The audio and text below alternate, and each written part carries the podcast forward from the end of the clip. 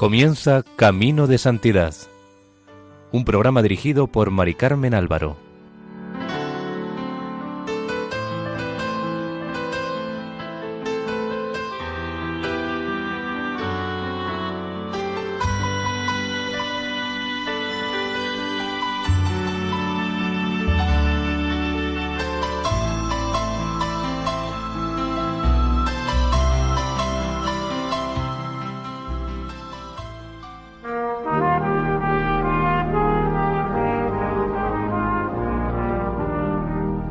Bienvenidos al programa Camino de Santidad, realizado por el equipo de Radio María en Castellón, Nuestra Señora del Lledó.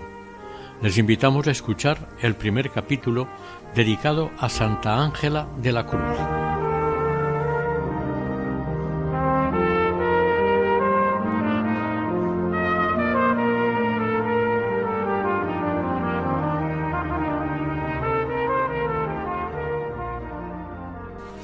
Santa Ángela de la Cruz es una santa salida del pueblo y para el pueblo.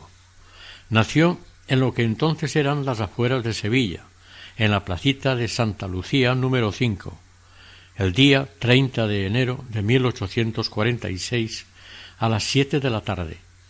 Fue bautizada tres días después, 2 de febrero, fiesta de la Candelaria, en la parroquia de Santa Lucía, a la niña le pusieron los nombres de María de los Ángeles, en honor a su abuela paterna, Martina por el santo del día en que nació, y de la Santísima Trinidad seguramente en honor a los frailes del convento donde trabajaban los padres. La casa natalicia aún existe y está bien cuidada por las hermanas de la cruz. Sus padres, pobres y honrados, formaron una familia humilde y trabajadora.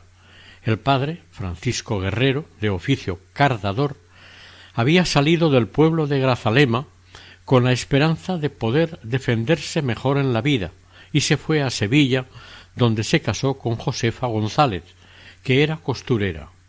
Tuvieron catorce hijos, de los cuales sólo seis llegaron a la edad adulta, tres chicos y tres chicas. Cuando nació nuestra santa, los padres trabajaban los dos de criados en el convento de la Santísima Trinidad de los frailes trinitarios en Sevilla. Francisco ejercía de cocinero y Josefa cosía y lavaba la ropa de los frailes. Siendo Angelita bastante pequeña, murió el padre, y es poco lo que se sabe de él, salvo que era honesto, religioso, aficionado a leer libros devotos y tenía buena reputación en el barrio. Josefa, la madre, moriría en 1882, siete años después de la fundación del Instituto de la Compañía de las Hermanas de la Cruz. En sus últimos años fue cariñosamente atendida por las hermanas que la llamaban abuelita, por ser la madre de la fundadora, según contaron las que convivieron con ella, era de estatura baja, gruesa y rostro agraciado, inteligente, con un gran corazón, muy limpia y muy trabajadora. En la familia Guerrero González se vivía la devoción religiosa. Como detalle diremos que en una esquina de una habitación colocaban un pequeño altar para rezar el rosario el mes de mayo. Francisco escuchaba los sermones de los trinitarios, de los capuchinos del convento de al lado y de la parroquia. Los días que había rosario de la aurora se levantaba pronto para poder asistir, llevando de la mano a una de las niñas que iba a cantar. Josefa, la madre, se prestaba para ser la madrina de los niños pobres del barrio, a los que ponía bajo la advocación de la Virgen de los Reyes, si eran niñas, y de San José si eran niños. Hizo nuestra santa la primera comunión a los ocho años, con recogimiento. Escribiría ella, ya anciana, en sus cuadernos personales.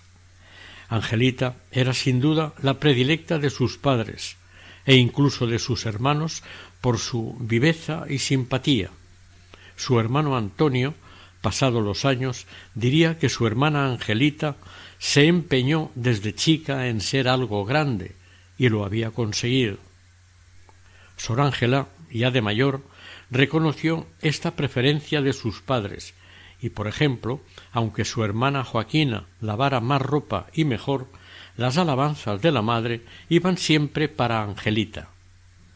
Son muchas las anécdotas que se cuentan de cuando era niña, como la de que un día se atascó un carro en la plazoleta donde vivía.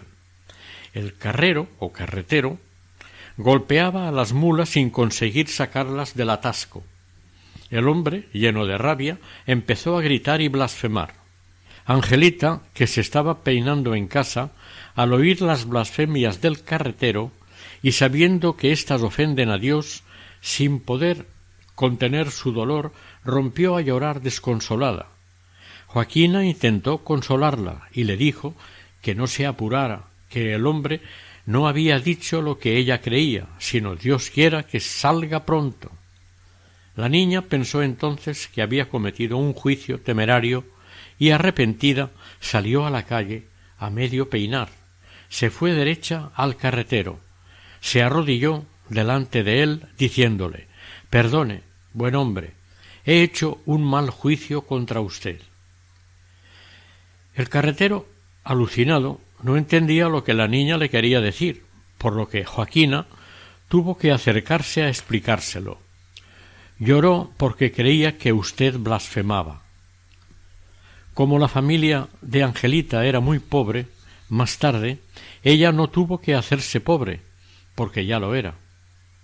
Pero entre ellos se querían y ayudaban unos a otros, también lo hacían con los que tenían menos que ellos.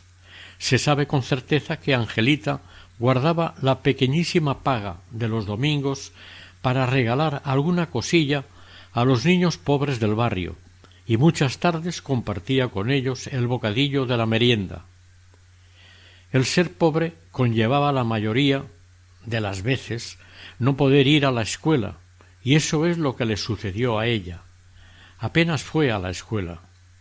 Entonces los maestros cobraban muy poco, y para aumentar un poco sus ingresos fabricaban caramelos que vendían a los escolares. Aquello le inspiró a Angelita su primera travesura dijo a sus amiguitos que no compraran caramelos, que antes de venderlos los chupaban. Enseguida le entró un remordimiento terrible y se fue a contárselo a su maestra y a pedirle perdón. La niña en la escuela aprendió muy poco.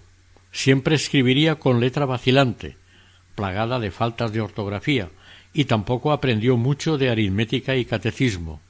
Esto era todo a lo que podía aspirar una niña de familia pobre, aunque tuviera un talento vivo y condiciones brillantes. Cuando tuvo unos doce o trece años, le buscaron trabajo en el taller de calzado de la Plaza del Huevo, propiedad de doña Antonia Maldonado. En él trabajaban un buen número de jóvenes obreras a las que doña Antonia cuidaba maternalmente, pero con una disciplina severa. Tenía mucho prestigio en Sevilla como maestra de labores delicadas de calzado. Las damas de la buena sociedad encargaban allí sus botas que la moda de París había impuesto en Sevilla. A Angelita le parecía soñar al tener que trabajar con lo que allí se utilizaba lazos, moñas, botones, zapatos y chinelas de raso, todo suave como el agua. En el taller encajó de maravilla y aprendió rápidamente. Doña Antonia era mujer religiosa y sus oficialas sabían que se confesaba con el cura más santo y más penitente que había en Sevilla, don José Torres Padilla. Cuidaba a sus obreras como una madre y creó en el taller un ambiente serio, de silencio y trabajo constante. A última hora de la tarde subían todas al piso alto de la casa y en una habitación que había convertido en oratorio rezaban del rosario. En pocos meses Angelita se convirtió en alguien importante en el taller. Tenía unas manos que hacían primores en artesanía. Se convirtió en una oficiala de primera y doña Antonia dijo a sus padres que su hija se podría labrar un buen futuro en este trabajo. Pero al parecer, Dios no la quería para eso. Su piedad se fue afinando hasta extremos sorprendentes. A sus rezos y a su intensa vida de piedad se añadían con toda sencillez, como lo más natural del mundo, unas penitencias increíbles. Como la casa donde vivía la familia era tan pequeña, no había lugar para escondites. Joaquina y Angelita dormían en la misma habitación, con lo cual no podía haber secretos entre ellas. Joaquina estaba asustada cuando la veía sonriente, sabiendo como sabía que su hermana había dormido encima de una tabla colocada sobre la cama y con una piedra por almohada. Además, llevaba puesto encima un cilicio a modo de escapulario y otro escondido debajo del pelo. Joaquina se lo hubiera querido decir a su madre, pero Angelita sabía conquistarla para que no se fuera de la lengua. Los viernes nuestra santa ayunaba por devoción a los dolores de Cristo y los sábados en honor a la Virgen. Su madre se desesperaba al verla tan débil y trabajando todo el día, por lo que procuraba darle alimentos más sustanciosos. Un día descubrió que en las mejores comidas se echaba a escondidas un poco de ceniza para quitarles el sabor, por lo que su madre le gritó que hiciera toda la penitencia que quisiera, pero que no le estropeara la comida con porquerías. Entonces Joaquín aprovechó para descubrirle a su madre el secreto de la tabla y la piedra. La pobre madre, horrorizada, aunque Angelita intentó hacer broma del asunto, escondió la piedra, cosa que no sirvió de mucho, porque la joven la tenía localizada y la cogía las noches que quería. En el taller la jovencita ya se había ganado a sus compañeras y tenía el cariño de su maestra. Había cogido la costumbre de los viernes a arrodillarse delante de todas ellas para pedirles un mendrugo de pan. Con su comida ella ayunaba y con las limosnas llevaba alimentos y cosas a los más pobres de su barrio. Doña Antonia, la maestra, le decía que le daba todo lo que quisiera, pero que por favor no se pusiera de rodillas. Las compañeras sabían que lo hacía por penitencia y descubrieron el cilicio que llevaba en forma de corona de espinas escondido debajo del pelo, ya que un día que tropezó, dándose un golpe en la cabeza, le cayeron por la frente gotas de sangre que no pudo esconder. En el taller entró a trabajar una aprendiza nueva, Doña Antonia la puso junto a Angelita para que le enseñara. Gloria, la nueva aprendiza, tenía un genio muy vivo e impaciente. Se hicieron buenas amigas y un día Angelita le dijo Sé muy buena, Gloria, porque el Señor quiere algo grande de ti. Una tarde acudieron juntas a un sermón en el que el predicador contó la historia de San Francisco de Asís, que parecía no posar los pies en el suelo. Angelita le dijo a su amiga He sentido un gran deseo de vivir desprendida de todo y pisar la tierra sin pisarla. Un día Angelita fue desde el taller a su casa sin mojarse. Ni una sola gota cayó sobre ella, y eso que llovía fuerte. Su madre, al verla entrar tan tranquila y sonriente, la riñó pensando que con lo floja que estaba, si se mojaba podía enfermar. La joven ni se había dado cuenta de que llovía y su madre pudo ver que no tenía ni una gota de agua encima. Las chicas del taller habían llegado a la conclusión de que con Angelita podía suceder cualquier milagro. Un anochecer, doña Antonia se quedó espantada. Al final de la jornada, como cada día, las chicas del taller habían subido con doña Antonia a rezar el rosario. A medio rosario no supieron lo que pasó. Se oyó como un chasquido y todas sintieron como un pequeño latigazo de luz. Angelita, arrodillada, estaba suspensa en el aire. Asombradas, las jóvenes del taller pararon de rezar y pudieron ver a nuestra santa sonriendo, arrobada y con los ojos cerrados, elevada del suelo. Doña Antonia, desconcertada, por señas hizo salir a las chicas sin que hicieran ruido y todas bajaron al taller. Las hizo sentar y les dijo que cuando bajara Angelita no dijeran ni una palabra. Esta, al cabo de una hora, bajó corriendo los escalones y con naturalidad le pidió perdón a doña Antonia diciendo Me dejaron ustedes dormida. Doña Antonia, a la mañana siguiente, asustada, se fue a consultar lo sucedido con su confesor, el ya mencionado don José Torres Padilla, sacerdote con fama de santo y de hacer santos con sus consejos. El padre Torres siempre tenía cola en el confesionario. Nacido en San Sebastián de la Gomera, en las Islas Canarias, llegó a Sevilla con veintitrés años y se contaban de él prodigios. Además de santo, era un intelectual y por penitencia iba siempre con los ojos puestos en el suelo. Al parecer se alimentaba solo de arroz, pan, té y café. En verano solo lo cambiaba por un pepino y si el calor apretaba dos. Doña Antonia habló con el padre Torres sobre lo sucedido con Angelita y éste le pidió que la llevara al confesonario para conocerla. La joven conocía la fama de santo del padre Torres y tenía miedo.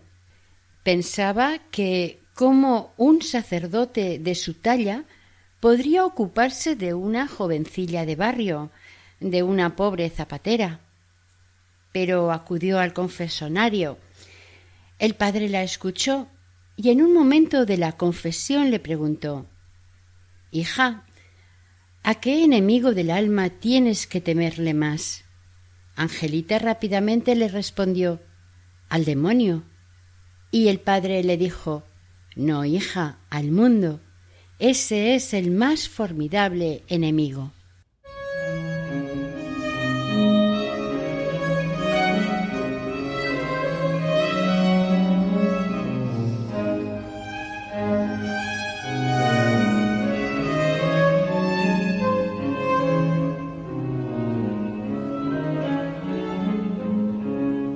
El padre Torres tenía cincuenta y un años y Angelita dieciséis, cuando ésta empezó a dirigirse con él.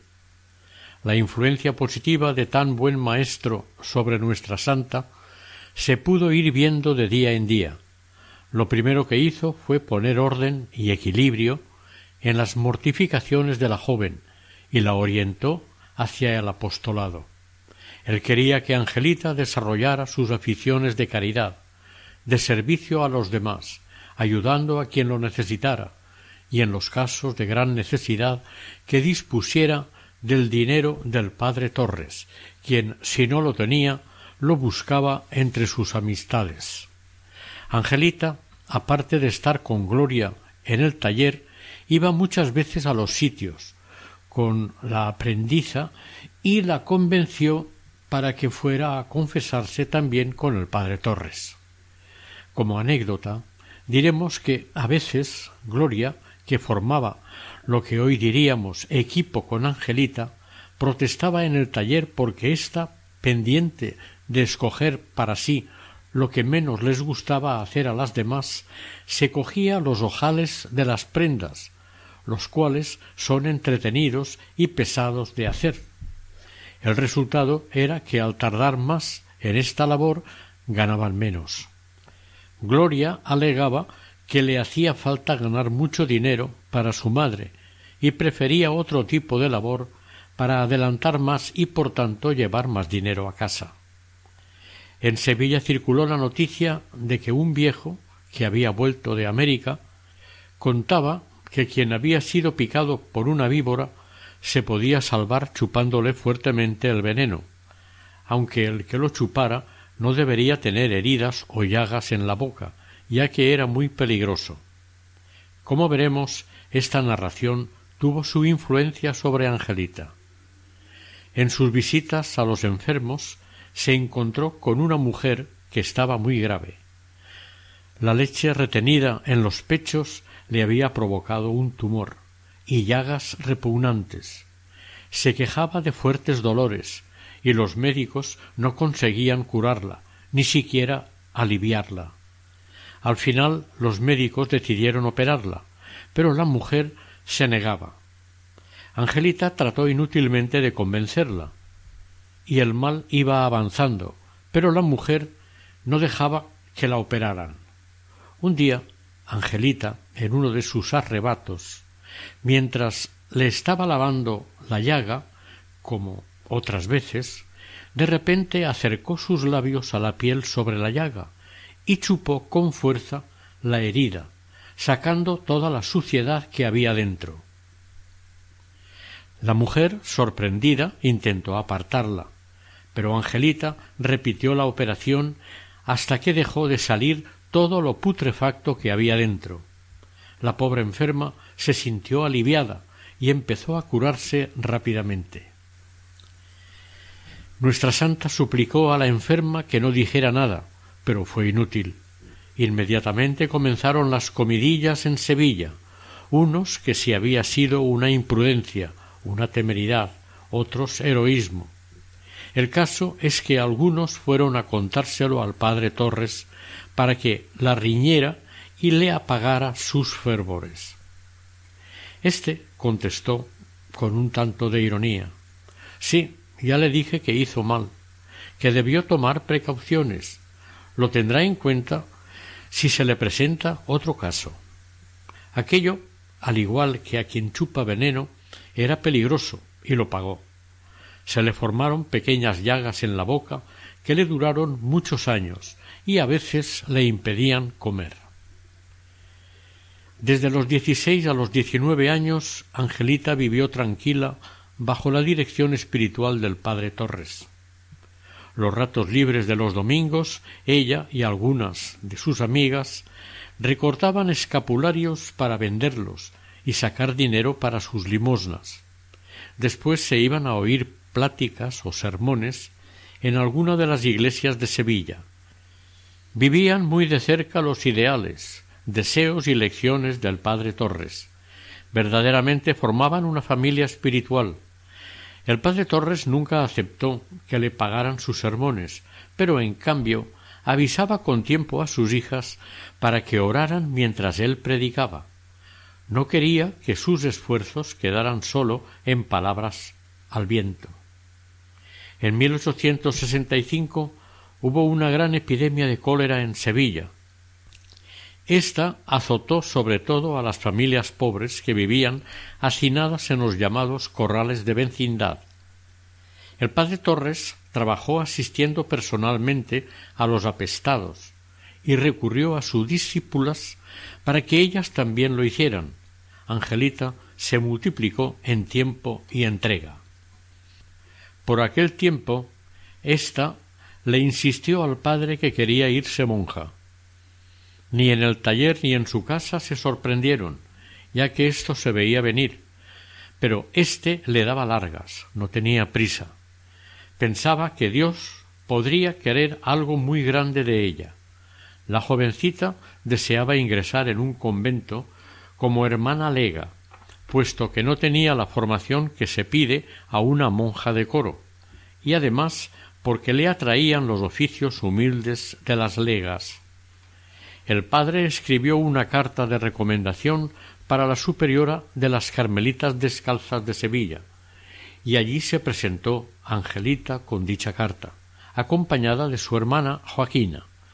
Pero las monjas, al verla tan pequeña de cuerpo, ni siquiera le permitieron hacer la prueba, creyendo que no podría soportar los rudos trabajos de las legas. Cuando la joven se lo comunicó al padre, este no se sorprendió ni dio importancia a la negativa. Había sido un tanteo. En 1868 estalló la revolución llamada la Gloriosa, que supuso el destronamiento y exilio de Isabel II. la revolución hizo que el padre José Antonio Ortiz Urruela, nacido en Guatemala, aunque de sangre española, se quedase solo en su casa, al haber decidido su familia volverse a vivir a América, ya que allí estarían más tranquilos. El padre Ortiz invitó al padre Torres Padilla a que se fuese a vivir con él. Este aceptó y convirtieron la pequeña vivienda en cartuja para ellos y secretariado de caridad para el barrio. Si allí llegaba un pobre, le regalaban su comida y ellos se quedaban en ayunas, con la perfecta alegría de la que habla San Francisco de Asís. Allí redoblaron sus penitencias tanto el uno como el otro. El 30 de enero de 1869, Angelita cumplió los veintidós años y seguía firme en su intención de irse monja. Esta vez pensaron el padre Torres y ella en monjas de vida activa dedicadas a cuidar enfermos, como por ejemplo las hijas de la caridad. El Papa Pío IX convocó en 1869 el Concilio Vaticano I, que se inició el 8 de diciembre de dicho año. El padre Torres fue uno de los seis consultores pontificios españoles llamados a asistir, por lo que se fue a Roma, pero antes dio su permiso para que Angelita ingresara en las hijas de la caridad. Nuestra santa lloró de alegría cuando el padre se lo dijo, pero tenía cierto temor de ser rechazada, como le había ocurrido con las carmelitas. El padre la animó y la mandó a visitar a la superiora del Hospital Central. Allí le abrió su alma a la superiora, quien quedó maravillada de la sencillez y fervor de aquella joven de veintitrés años que aparentaba sólo diecisiete y la admitió inmediatamente. Angelita se despidió de su familia, la cual se quedó bastante triste, y de sus compañeras de trabajo, que la echarían de menos. Nuestra santa ingresó como postulante en el Hospital Central, que llevaban las hijas de la caridad, pero pronto le empezó a fallar la salud, y éstas, como sabían que tenían una joya entre ellas, hicieron todo lo posible por conservarla, permitiéndole que pasara al noviciado y vistiera el hábito. Pasó las primeras semanas de noviciado con fuertes dolores de estómago y vómitos. Las dificultades para digerir hicieron que la mayoría de las veces, cuando tomaba algún alimento, lo vomitaba. La trasladaron a Cuenca para ver si el cambio de clima le favorecía, pero fue inútil. Luego la enviaron a Valencia, también sin ningún resultado positivo. Los vómitos seguían y los médicos no sabían encontrar una solución. De nuevo fue destinada a Sevilla, esta vez a la casa cuna, que pronto tuvo que abandonar por sus problemas de salud dejando la congregación. Allí tanto la querían todos que cuando tuvo que irse para evitar escenas de dolor y pena, se fue a su casa sin despedirse.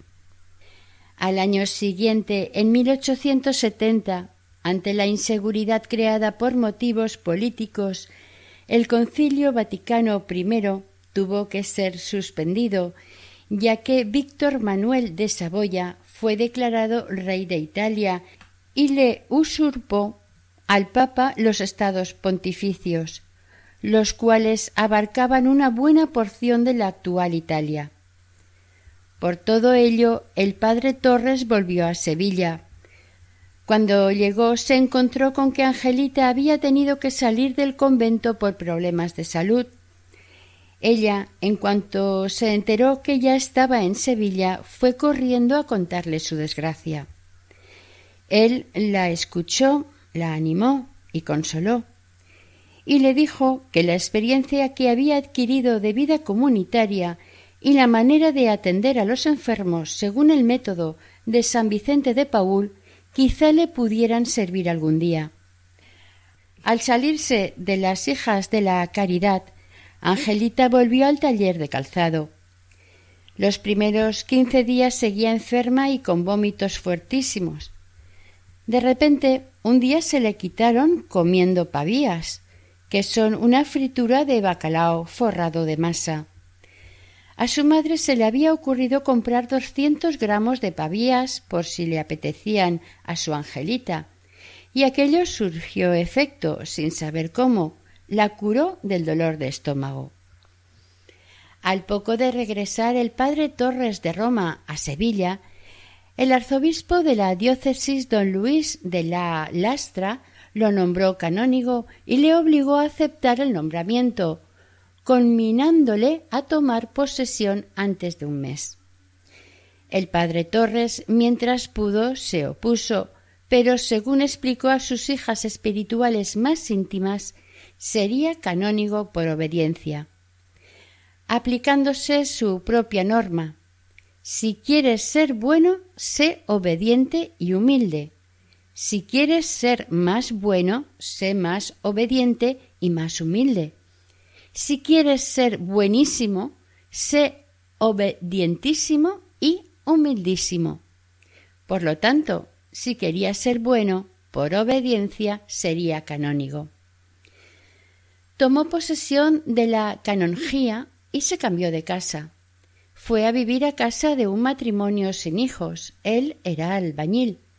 Le daban habitación y le preparaban la comida. Como todo lo daba, era pobre, y un amigo le tuvo que regalar los hábitos. Ahora por su paga de canónigo pasó a ser rico, con lo cual su clientela de amigos pobres y familias necesitadas aumentó inmediatamente. Como para atenderlos se servía del grupo de Angelita y sus compañeras, se sabe el número de necesitados a los que ayudaba de modo fijo. Pasaban de cincuenta. Cuando cobraba cada mes su sueldo, recorría las tiendas, comercios de tejidos, zapaterías, panaderías, etcétera, y pagaba las cuentas que había ido dejando pendientes. Pagaba los estudios de seminaristas y maestros, rescataba a Juárez de la casa de empeños y ayudaba a familias pobres vergonzantes, a viudas y a muchachas jóvenes en peligro, entre otras. El padre Torres confesaba a muchas religiosas, entre ellas a la Madre Sacramento, religiosa mercedaria descalza. Esta le envió un día recado para que fuera a verla. Había tenido la visión de un cuadro místico. Le contó que después de comulgar había quedado suspendida del sentido, sorprendida ante un hermoso lienzo. En el centro de éste estaba una jovencita que oraba de rodillas. Dos ángeles, uno a cada lado, sostenían una corona hermosísima de rosas de olor encarnadas, con muchas hojas lustrosas y muy bien formadas. Los ángeles coronaban a la joven con esta corona de rosas. Y sucedió que, estando yo viendo todo lo dicho, oí en el centro de mi alma una voz que me dijo lo siguiente Esa es Angelita. La corona de rosas que los santos ángeles le ponían en su cabeza figuraba ser el don de virtudes que su alma tenía y que había que comunicar y transmitir a otras almas, así como las rosas esparcen su olor sobre otras flores que están a la vera suya.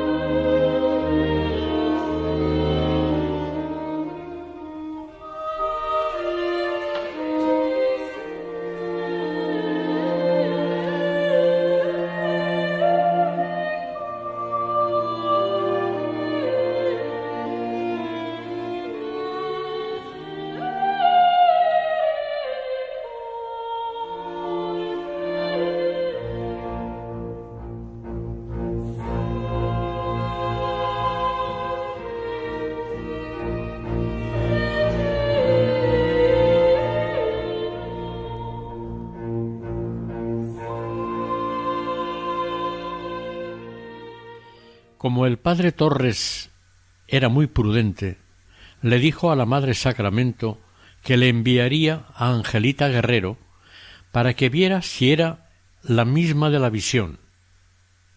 Y en vez de Angelita pidió a otra joven que le llevara un libro a la Madre Sacramento.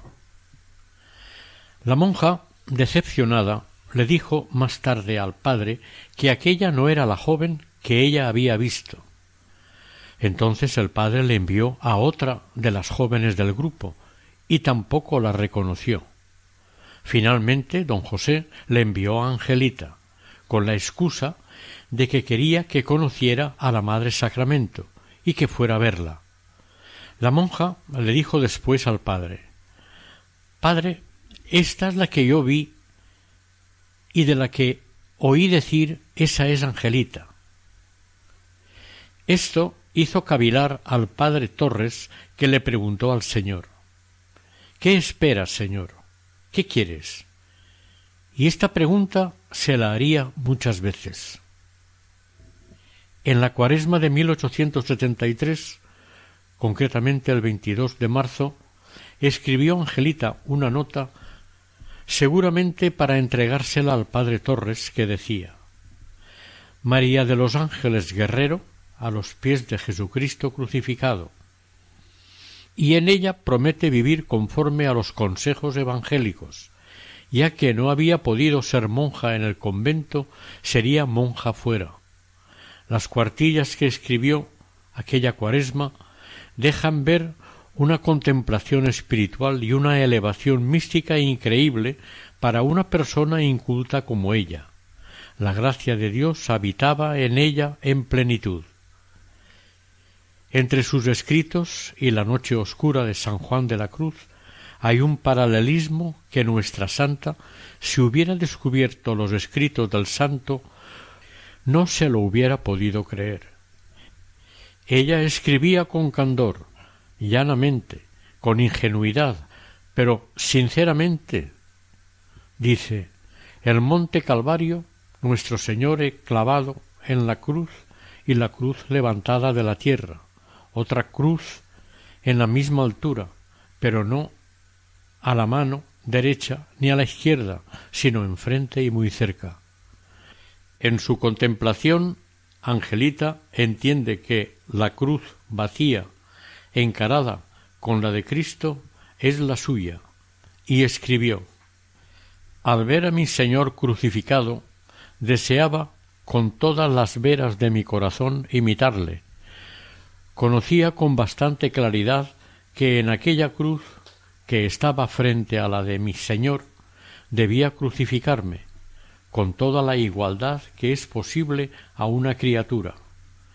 Y en lo íntimo del alma sentía un llamamiento tan fuerte para hacerlo así, con unos deseos tan vivos y una ansia tan vehemente y un consuelo tan puro, que no me quedaba duda que era Dios quien me convidaba a subir a la cruz.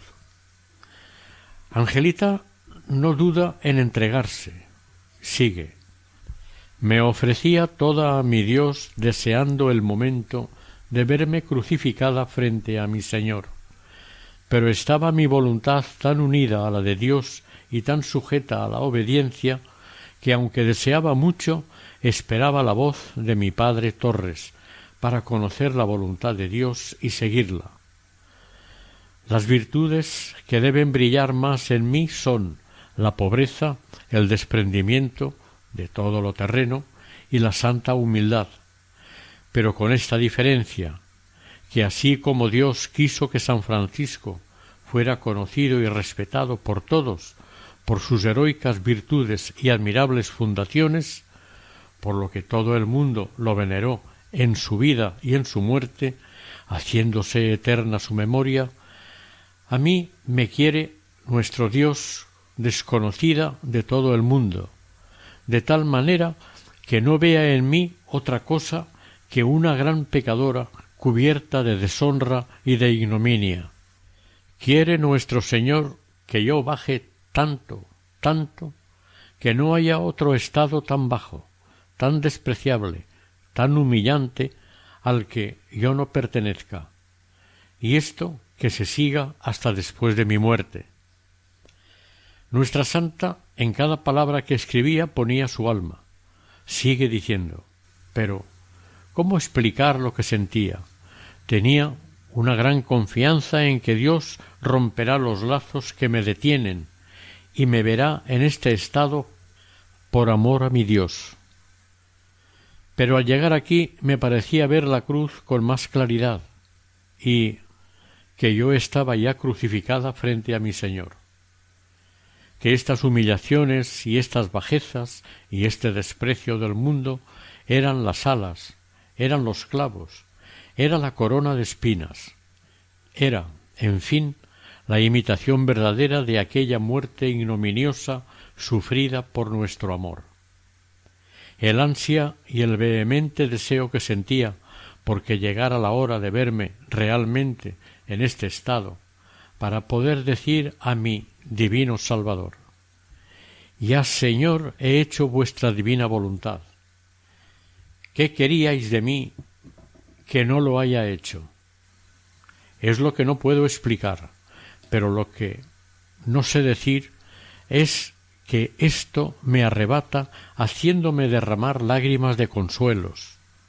Y entusiasmada, comprendiendo lo que vale esto a los ojos de Dios, no puedo menos que exclamar Oh hermosas deshonras, oh bellísimas humillaciones, oh preciosísimos desprecios, oh tesoros escondidos y desconocidos de tantos. ¿Quién os poseyera? Angelita no conocía la doctrina de San Juan de la Cruz, pero el padre Torres Padilla sí, y se quedó impresionado al leer las cuartillas, en las que Angelita no se disponía a tomar la cruz y seguir, con ella a hombros, las huellas de Cristo, camino del Calvario, sino que se crucifica en estado permanente arriba, en la cumbre de las humillaciones y el desprecio, escogiendo por morada una cruz plantada enfrente y muy cerca de la de Jesús, y matiza su contemplación. Faltan tres explicaciones. Primera, ¿por qué está la cruz levantada de la tierra? Porque el alma que quiere que su cruz esté al nivel de la de su Salvador, ha de tener tan grande desprendimiento de lo criado que en su corazón no haya nada terreno, y su voluntad tan sujeta a la de Dios que no la dé para ningún lado. ¿Por qué está enfrente? Porque el alma, con la presencia de Dios, continua y fija su mente en el Salvador, copia en ella sus virtudes con la mayor perfección.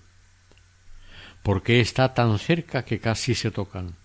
porque la sangre que brota de las llagas del Salvador llega hasta el alma como bálsamo que la conforta y como perfume suave que la recrea, haciéndola perseverar hasta el fin, inundándola de gozo y arrebatándola en amor, amor que la hace salir fuera de sí misma hasta unirse con su Dios, que la abraza en el fuego de su amor y Dios crucificado por la criatura y la criatura por su Dios.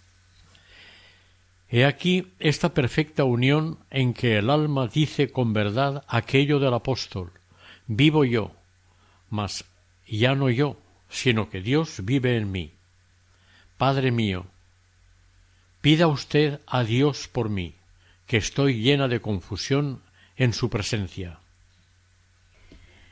Angelita Guerrero decidió cambiar de apellido. El padre José Torres le autoriza a ello. A partir de entonces se llamará Ángela de la Cruz, firmando siempre con ese nuevo apellido, ya que no estaba clavada junto a Cristo en el Calvario enfrente y muy cerca. Siempre hará honor a su nuevo apellido. A continuación, leeremos algunas de sus resoluciones. Padecer lo que Dios nos manda muy conforme, sin desear otra clase de padecimientos, aunque no sean tan penosos. padecer en silencio y sin quejarse, padecer sin cansarse, deseando se aumente el penar, padecer con alegría y paciencia inalterable, sin buscar alivio ni descanso ni consuelo, sino en la obediencia, padecer como una víctima unida a nuestro Señor Jesucristo en el Calvario, aunque esté muy mala, no acostarme sin permiso de mi padre y hacer guerra a la pereza. Angelita era jovial y alegre por dentro y por fuera, y lo transmitía, transmitía la alegría que viene de Dios. En el verano de 1873, en el patio de una casa del barrio de Santa Lucía, un grupo de amigas que estaban tomando el fresco comentaban la caridad que iba repartiendo una señora de la alta sociedad que pasaba su tiempo y dinero en visitar a los pobres, darles comida y comprarles medicinas. Les animaba a que tuvieran paciencia y resignación y en la otra vida serían recompensadas sus desgracias. Pero la gente de los barrios murmuraba contra ella, porque es fácil decir eso de tener resignación cuando uno en su casa vive cómodamente. Una del grupo dijo que no le parecía bien la ingratitud de la gente baja ya que eran unos desagradecidos por murmurar contra ella, pero que lo comprendía, porque esa señora no sabía lo que era el no tener, a ella no le faltaba nada. Angelita escuchaba con mucho interés. Era ya experta en asistencia a familias desvalidas. En su alma tenía asumido hay que hacerse pobre con los pobres, para entenderles, para hablarles, para atraerles a Cristo, habría que ser como ellos, hacerse pobre, cuidadosa, conscientemente. Entonces una idea brotó en el pecho de Angelita. Ella misma lo contaría más tarde. Si para aconsejar a los pobres que sufran sin quejarse los trabajos de la pobreza es preciso llevarla, vivirla, qué hermoso sería un instituto que por amor a Dios abrazara la mayor pobreza, para de este modo ganar a los pobres y subirlos hasta él. Angelita veía que estas ideas se podrían realizar y se las contó al padre Torres, quien la escuchó atentamente, cavilando sobre si la pregunta que a él le atormentaba tendría ahí sus respuestas pero la cortó con un poco de sequedad y entre otras cosas le dijo Tú quédate en tu nada, Dios hará lo que convenga. No estaría mal llevar adelante ese gran pensamiento, hacerse pobre con los pobres. Pero no le dio alas. Angelita se sintió decepcionada. Ella, que solía obedecer a rajatabla, notaba que la idea del instituto pobre junto a los pobres no se le iba de la cabeza, por lo que algunos días más tarde le explicó al padre, un poco avergonzada, que no conseguía pagar el manantial de proyectos que le emanaban a borbotones en la cabeza. Ya tenía pensados hasta los dormitorios de sus monjas.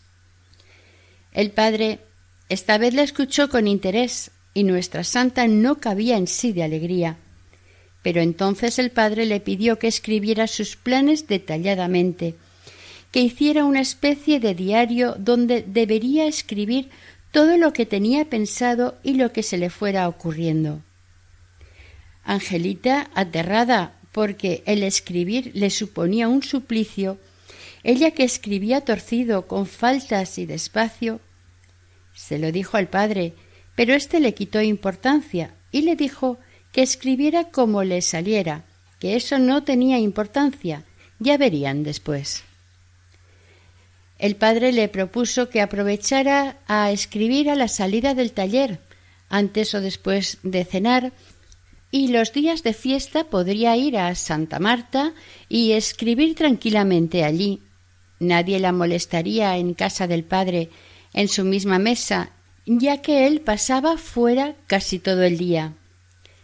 Angelita, antes de coger la pluma, rezaba siempre. Ella pensaba que si el padre había decidido que el Espíritu Santo le enseñara a escribir las cosas del alma, debía rezar. En su casa la veían por las noches pegada al papel hasta la madrugada.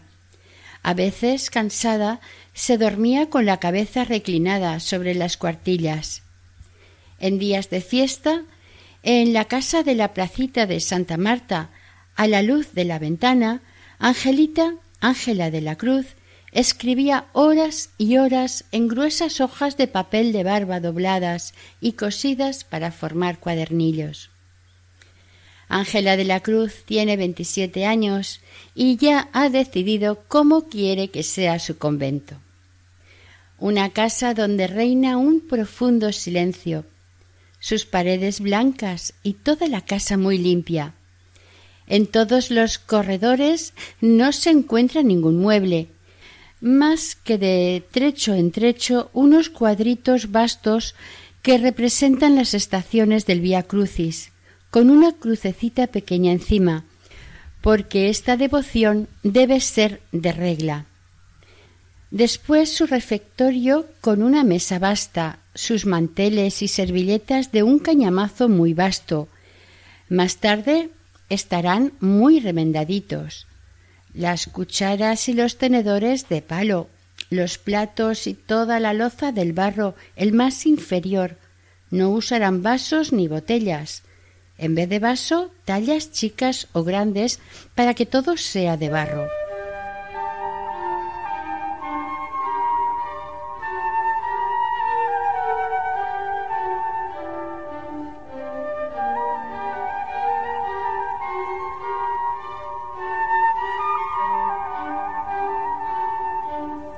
Oración. Dios de toda bondad, que iluminaste a Santa Ángela Virgen con la sabiduría de la cruz para que reconociese a tu Hijo Jesucristo en los pobres y enfermos abandonados y les sirviese como humilde esclava, inspira también en nosotros el deseo de seguir su ejemplo, abrazando cada día nuestra propia cruz, en unión con Cristo crucificado y sirviendo a nuestros hermanos con amor. Te lo pedimos por el mismo Jesucristo, Hijo tuyo y Señor nuestro. Amén.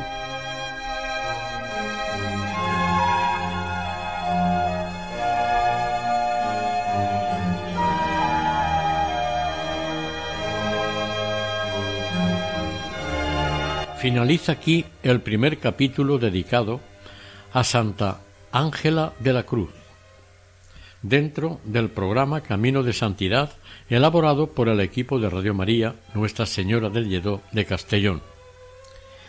Para contactar con nosotros pueden hacerlo a través del siguiente correo electrónico camino de santidad Deseamos que el Señor y la Virgen os bendigan.